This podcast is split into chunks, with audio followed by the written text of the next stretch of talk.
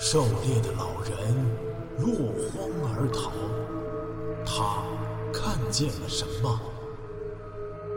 风景区内群蛇频频伤人，他们为何如此狂躁？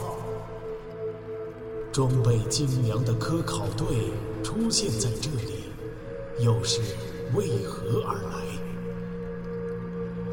神秘的大自然到底在向我们隐瞒什么？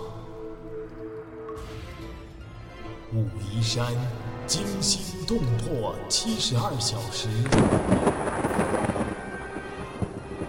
带你感受一场逼近死亡的旅程。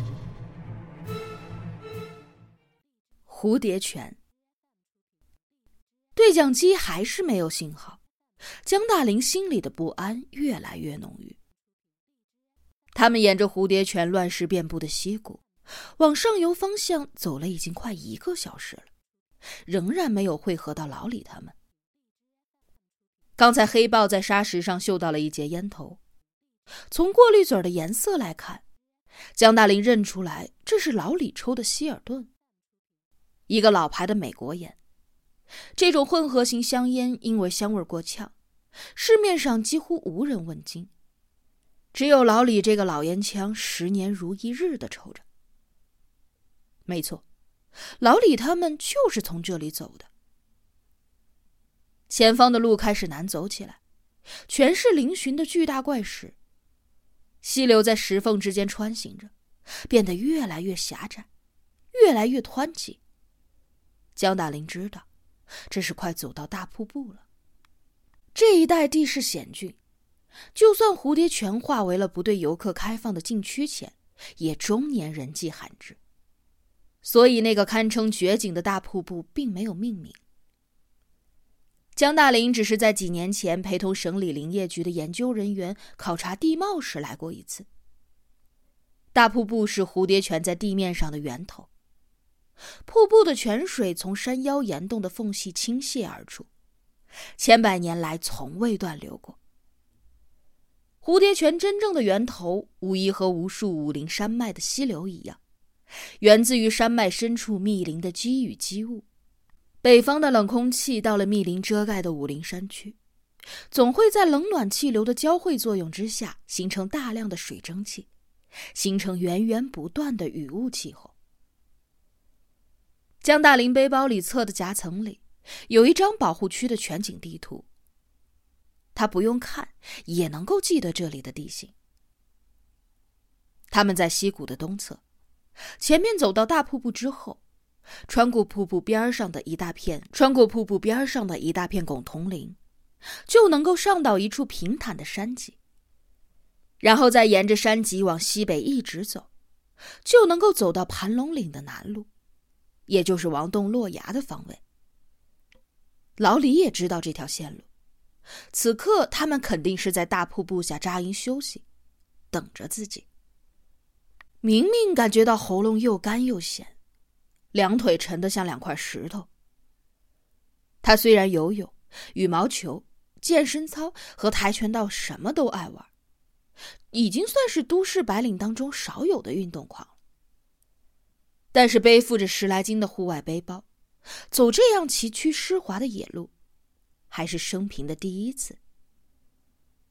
因为急于赶路，江大林一路上和明明没有多少交谈，只是在攀过一些陡峭的乱石时，会停下来搀他一把，说一声小心。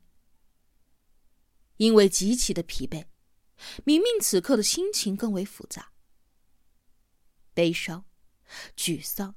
无助，再加上少许的亢奋，只是越走离男友越近的事实，支撑着他咬牙不愿意说出“我走不动了”这几个字。走到一块比人高的巨石前，江大林停住了脚步，他留意到了身后明明的呼吸沉重，心里略感抱歉。虽然他身上的背包起码比明明的重了一倍，但是人家是个大城市姑娘。哪里比得上自己这个粗汉子呢？累了吧，歇一歇。好，我真的走不动了。由江大林先说出“歇歇”这两个字，明明一下子如释重负。他忙不迭的松开背包，任其重重的落在了沙地上，然后一屁股坐在一块低矮的石头上喘着气。喝点水。江大林也放下背包，拧开一瓶矿泉水递过去，瞧了瞧明明的狼狈神情，安慰道：“你也辛苦了，别着急。”谢谢。明明仰头猛喝了一大口，突然感觉水咸咸的，一滴眼泪流到了嘴角。情绪之门瞬间打开了，明明憋在心里许久的一句话。终于涌了出来。江大哥，你说他还活着吗？江大林的脸上没有表情，他避开了明明的眼眼泪，他避开明明的泪眼，靠在石壁上，点燃了一根烟，半天了才缓缓的回答：“说实话，生存的机会。”比较小了，你最好有心理准备。不忍明明太失望，他又加了一句：“当然，落崖者生还的事儿也有，要看运气了。比如他落下时碰巧掉在了树上，就能够缓冲。”我在扯什么卵蛋？说到一半，江大林就后悔的停住了。缓冲。干嘛要说这些自欺欺人的鬼话呢？干嘛要让这个姑娘抱有着不必要的幻想呢？落崖不死，跳伞不死的幸运儿是有的，新闻报道里他也见过，但是他还是难以相信。活到三十岁以后，他就不相信所谓的奇迹了。你打电话回去了吗？最好先通知一下他的家人。不，不打。明明被这个建议吓得满脸通红。我就是他的家人，是他最亲的人。说着，泪珠又吧嗒吧嗒的落下来。江大林没有再说话，他猛吸了几口烟，丢下了烟头，从包里取出毛巾，走到溪流边浸湿，擦了一把汗。银白的溪水哗啦啦的流淌着，无休无止。怎么一只蝴蝶都没有见到？江大林转移了话题，打量着溪谷上方的密林。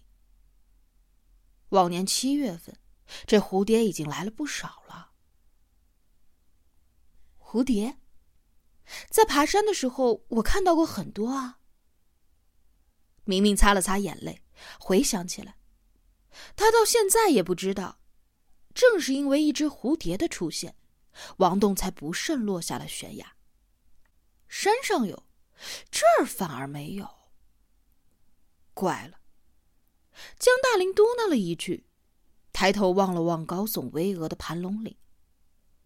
云雾已经散去，不知何时天色开始变得昏黄，盘龙岭的峰顶上披上了一层暗黄色。蝴蝶喜欢在低海拔的谷地溪流边活动，这山下的蝴蝶应该远远多于山上才正常。